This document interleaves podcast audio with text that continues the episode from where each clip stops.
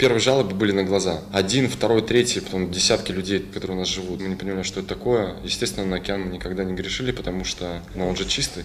Правый приток реки Налычева. Наблюдаем вот такие отложения на дне. Ядовито-зеленого, желтого цвета, ярко-коричневые, масляные, причем в огромном количестве.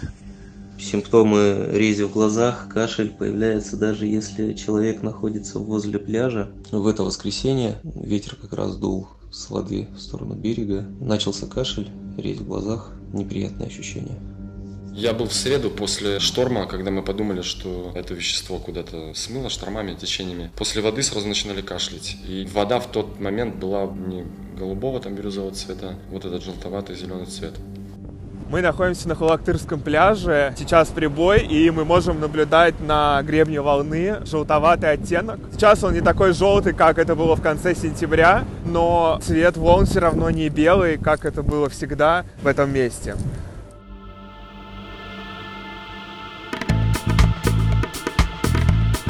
Куда смотрит Greenpeace?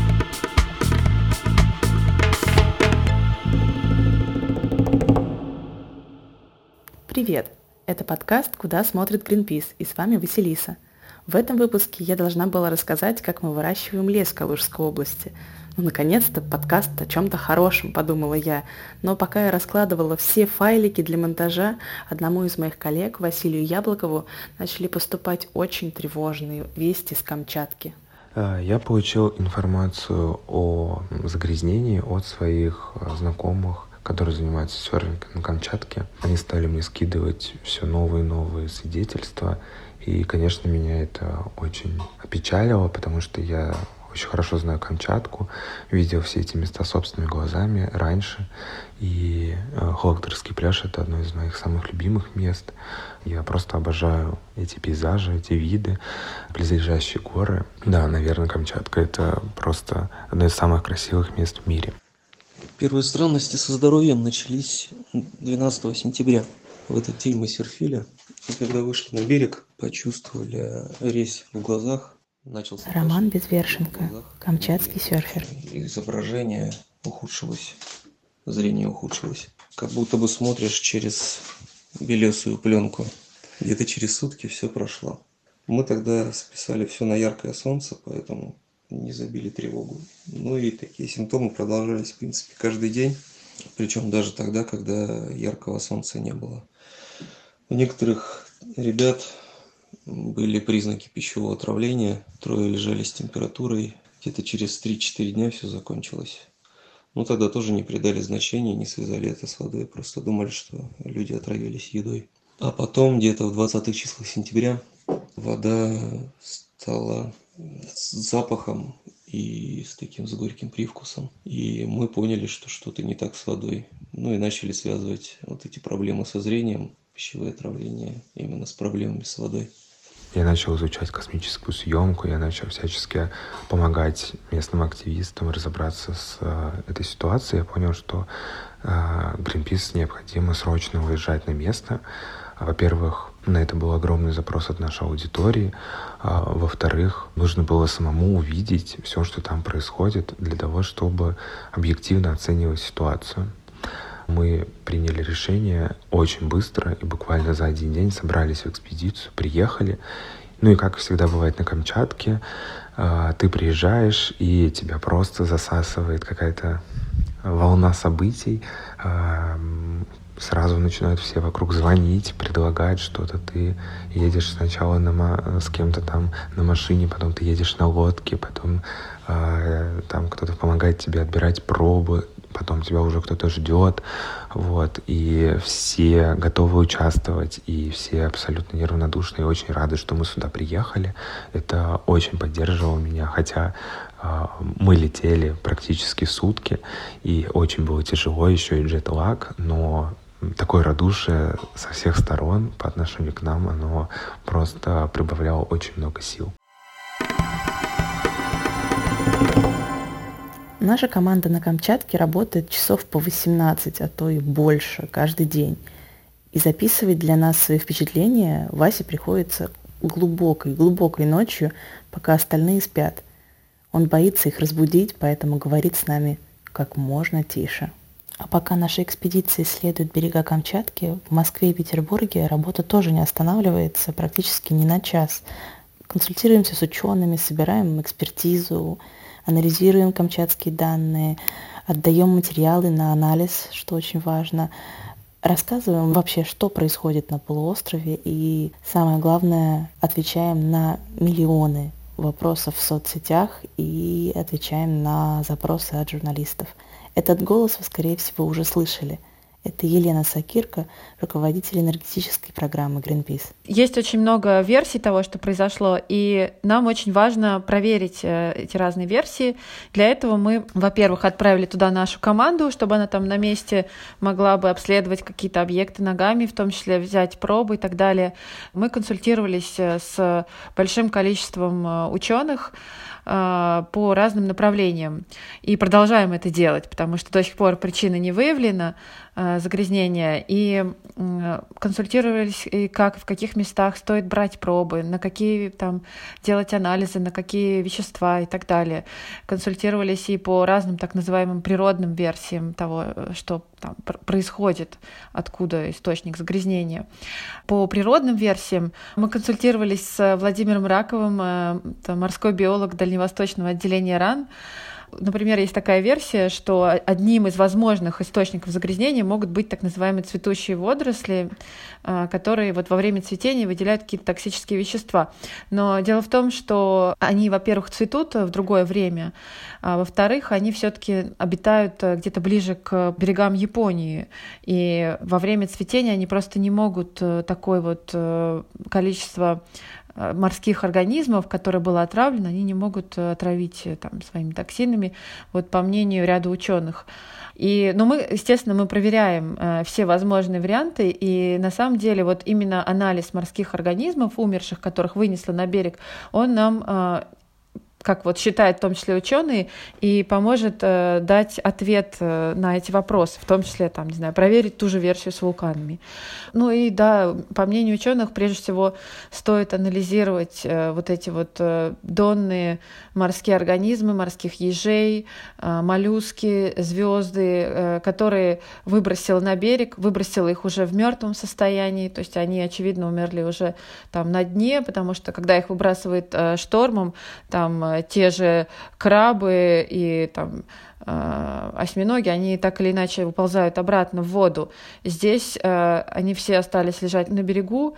Нужно анализировать их на токсины, различные вещества, которые помогут нам установить причину загрязнения. Мы поехали в бухту Шлюпочная и в бухту Большая Лагерная где собственными глазами мы наблюдали, как на берег вынесло огромное количество мертвых донных организмов, в первую очередь ежей. Они были фиолетового цвета, а, у них не было никаких иголок, и местные жители, которые нас сопровождали, говорили, что они в принципе никогда не наблюдали на берегах бухт а, ежей. То есть это было крайне редкое явление. Это было, конечно, ну, свидетельством той самой катастрофы. Вот мы, собственно, собрали часть э, вот этих вот ежиков, э, других организмов э, и отправим их на анализ, чтобы понять, что же привело к их гибели. Мы максимально стараемся следовать вот этим рекомендациям. Морские организмы были отобраны уже на четвертый день работы нашей команды там, на Халактырском пляже, прямо вот на самом городском пляже. Привет, меня зовут Ирина, я сотрудница Greenpeace. Я сижу на берегу Авачинской бухты, прямо в центре э, Петропавловска-Камчатского. И вчера сюда на берег выбросила просто тысячи трупов морских животных. Первую очередь это морские звезды, морские ежи и моллюски. Э, сегодня часть моих коллег вместе с Кронским заповедником отправились в экспедицию на север полуострова. Они хотят обследовать морское дно там. Мы же остались в городе, скоро поедем брать новые пробы. Э, воды и почвы, чтобы тоже помочь выяснить, э, какой загрязнитель стал причиной такой экологической катастрофы. И все это выглядит ужасно. Я видела много побережий, но такого количества трупов я не видела никогда.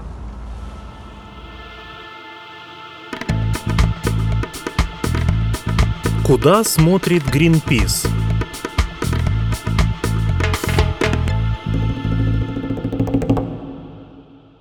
Очень важно отбирать э, пробы воды и донных отложений именно в реках, которые впадают в океан. Мы отобрали пробы воды в реке Налычево, пробы воды и взвеси и донных отложений. Это была одна из самых тяжелых, наверное, поездок за всю мою практику, потому что мы преодолевали такие препятствия.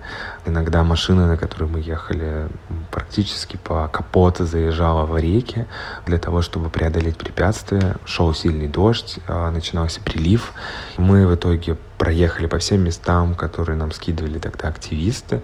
Мы побывали в устье реки Налычева, мы увидели там желтую пену около реки Налычева. Поняли, что опять-таки ничего не понятно, что нет какого-то очевидного, там, не знаю, потока, какой-то токсичной жижи, которая все отравляет. Все невидимо и непонятно, и все еще больше вызывает вопросов. Тем временем вдали от Камчатки схлестнулись две разные реакции на нашу работу. С одной стороны, волна поддержки, добрых слов и помощи, с другой стороны, волна абсолютно беспочвенных обвинений и нападок федеральных СМИ. Нам, конечно, не хватало времени на то, чтобы следить за тем, что происходит вообще в мире, а, там, какие выходят интервью. Вот, мы видели как много информации вообще поступает. Мы видели, а, что начинаются расследования против фейков Greenpeace. А, мы видели про то, как условно там расследуют, как мы прифотошопили на космический снимок вот этот конус вынуса из реки Налычева. Да, относительно вот этого э, снимка, который, э, в общем-то, разошелся очень хорошо в СМИ а, с отсылкой на нас, серферы уже забили тревогу еще раньше. На прошлой неделе уже стали нам поступать просто там Э, сообщения о помощи, и мы, стали, мы написали обращение в разные органы власти, и э, ночью вот мой коллега переписывался с активисткой э, из с Камчатки. Мой коллега посмотрел снимок от 9 сентября, где видно, что какой-то сброс происходит там из реки. На самом деле таким образом подобным выглядят снимки после сильных дождей, когда размывает грунт и просто ну, выносит вот это вот все, э, что размыло, потоком э, в океан. Поэтому, в принципе, этот снимок, он не может сам по себе быть э, доказательством той или иной теории, версии. Поэтому очень важно, конечно, ехать на место, проверять в поле, брать пробы воды, осматривать саму территорию вблизи тоже вот. Э, и как и, в общем-то, любая работа с космоснимками, она всегда нуждается в полевой верификации. Мы также точно работали много лет по теме нефтяных разливов, когда мы там смотрели из космоса, есть э, точки, которые похожи на нефтяные пятна. Но это может быть там и торфяное озеро, и что-то еще. То есть это э, всегда э, там, мы организовывали экспедицию, ехали на место, делали полевую проверку. Либо это кто-то из местных жителей э, шел там по координатам, снимал, и, соответственно, мы понимали, это разлив или нет, то есть и составляли там уже там по факту обращения в госорганы не на основе снимка, а на основе а, уже фото-видео свидетельств с места. Здесь, соответственно, чтобы понять и установить действительно причину, нужно, а, конечно, еще взять пробы, что мы и сделали. Это, конечно, с одной стороны, все очень смешно, с другой стороны, это все очень печально. На какую ерунду вообще люди тратят время, когда вот здесь, на Камчатке, вот прямо сейчас наблюдается катастрофа. Потому что э, то, что мы увидели, э, то, что мы слышали, что, например, водолазы Камчат-Неро, в каждой точке, где они погружались на дно Авачинского залива, они фиксировали, что порядка 90-95% донных организмов погибли. И тут очевидно, что это экологическая катастрофа. И мы видим, что совершенно неадекватно ситуацию оценивают в той же Москве, где говорят, да нет, это не катастрофа. Вот, катастрофа это когда погибли люди, вот, а тут люди вообще никак не пострадали, ну ничего страшного, там закапывают глаза, и все будет с ними хорошо. Вот, но речь идет про а, огромную нишу а, биологическую, цепочку в общем-то, звено в пищевой цепи а, от того, что а, огромное количество донных организмов погибло, а, пострадают огромное количество других организмов. Вот, это очевидно, это то, чему учат в школе. Вот, почему это не очевидно федеральному Министерству природных ресурсов, совершенно непонятно в данной ситуации. Приведу простой пример. На Камчатке живет северный калан. Это дико милая морская выдра – Калан очень любит морских ежей, а как раз их-то и убивает в большом количестве то, что попадает в океан. Так вот, на восстановление популяции этих самых вкусных для калана ежей, по оценкам Дальневосточного отделения РАН, потребуется от 3 до 5 лет. Я, конечно, сама говорю себе есть поменьше, но вот э, калану я прямо сейчас не завидую. Вы только представьте, 5 лет на диете. Привет, коллеги! Очень захотелось рассказать о том, как проходит сегодня мое утро. У меня за спиной рюкзак, в нем труп птицы, два трупа рыб и одна полуживая полихеда. Сотрудник ВВФ сказал, что это тоже нетипично, что их выбросил на берег. Это такие большие червяки с кучей ножек. А Лена Васильева написала мне, что если я буду брать на экспертизу птицу, то лучше всего просто вытащить из нее кишки и отправить только их. Вот такая веселая у нас работа.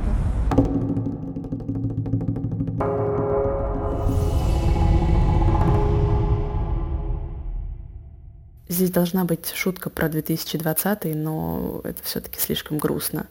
В этом году беда случилась не только на Камчатке. Например, в конце мая в Норильске произошла самая настоящая экологическая катастрофа с разливом дизельного топлива на десятки километров. И узнали об этом мы тоже из видео очевидцев в соцсетях раньше, чем государственные структуры.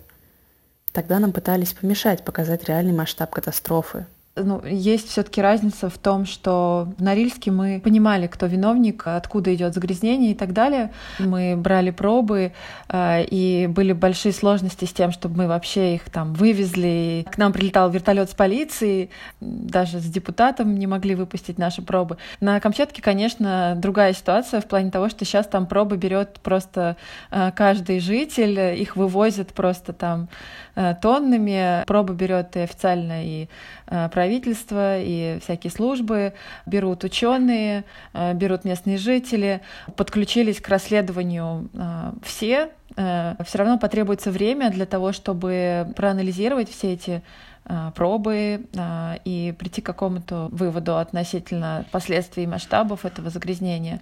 Ну, то есть, когда местные жители вот как бы с места ведут свое расследование и трансляцию, это очень классная э, такая мотивация, в том числе для госорганов, для природоохранных ведомств, э, о том, чтобы э, не замалчивать какие-то нарушения и активно тоже расследовать их.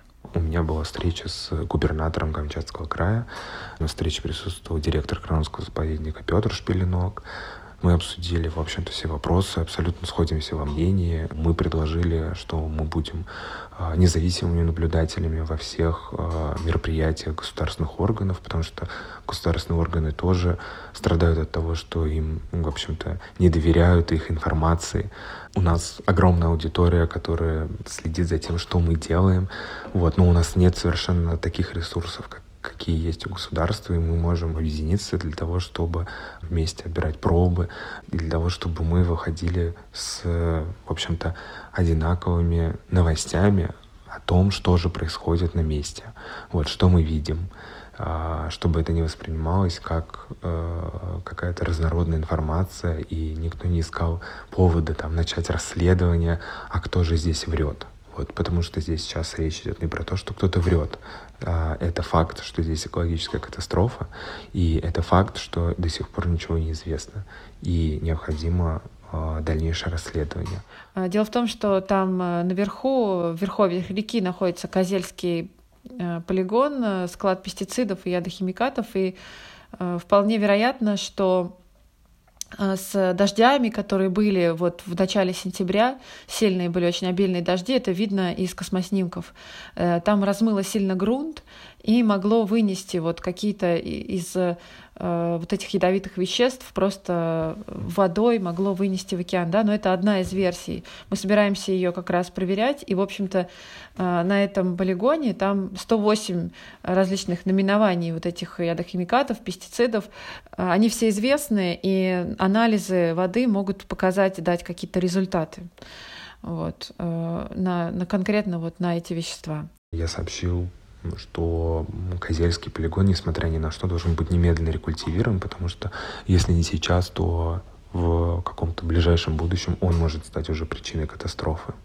Так же, как и другие полигоны, огромное количество которых расположено в Камчатском крае. Нам необходимо действительно а, очистить этот уникальный край от опасных объектов и развивать его в гармонии с природой. То есть этому краю необходимо, как и, в общем-то, всей нашей стране, устойчивое развитие, зеленый курс, о котором мы, собственно, и говорим. Норильск и Камчатка, они стали очень резонансными историями, поэтому, наверное, их можно выделить, да, еще и поэтому, ну и плюс масштабы бедствий достаточно большие. А, но помимо этого, там недавно произошел очередной разлив на Таймыре, который тоже никак не уберут в Хаттинге. А, до этого там, когда происходил разлив в Норильске, были разливы и в Нейренмаре, и, в принципе, регулярно продолжаются разливы в Коме. То есть эти аварии, они случаются все чаще и чаще.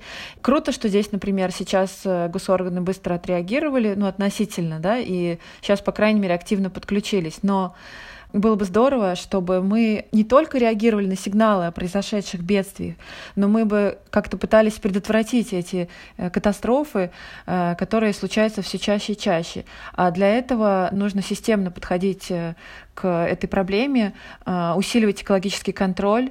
Нам нужно менять, в принципе, все, перестраивать систему экономическую в нашей стране, то есть э, менять э, нашу энергетическую политику в стране, переходить на возобновляемые источники энергии отказываться от добычи ископаемого топлива, вообще менять всю систему обращения с отходами, менять э, систему лесного хозяйства, восстанавливать какие-то территории, вообще ну, оставить нетронутыми. Все эти предложения мы включили в зеленый курс и разработали этот зеленый курс не только эксперты Greenpeace, там участвовали и другие природоохранные организации, нас поддержала энергетический центр Сколково, и э, мы надеемся, что наши предложения будут услышаны, мы сможем предотвратить э, другие подобные аварии, если начнем уже сейчас менять э, наши вот технологии в сторону более дружественных природе. Зеленый курс это не только предложение от Greenpeace и ученых, но и открытая площадка для обмена опытом. Здесь вы можете как найти зеленые решения для своей деятельности, так и предложить решение экологических проблем. Ссылку на зеленый курс мы оставляем в описании этого выпуска. Вот эта общественная поддержка, она важна в том числе для того, чтобы правительство и люди, принимающие решения, а, поняли, что это то, что сейчас нужно людям, увидели какой-то запрос в обществе. Без такой общественной поддержки а, только эксперты вряд ли могут чего-то добиться. Мы благодарим всех, кто поддерживает нашу работу, делится нашими материалами и подписывает петиции за зеленый курс. За тем, что происходит на Камчатке, можно следить на сайте greenpeace.ru и в наших соцсетях. Там очень много информации. Ставьте нам звездочки и лайки, пишите комментарии. Вообще пишите нам побольше, пожалуйста. С вами была Василиса и подкаст «Куда смотрит Greenpeace». В следующих выпусках я расскажу вам про лес. Обязательно. Обещаю.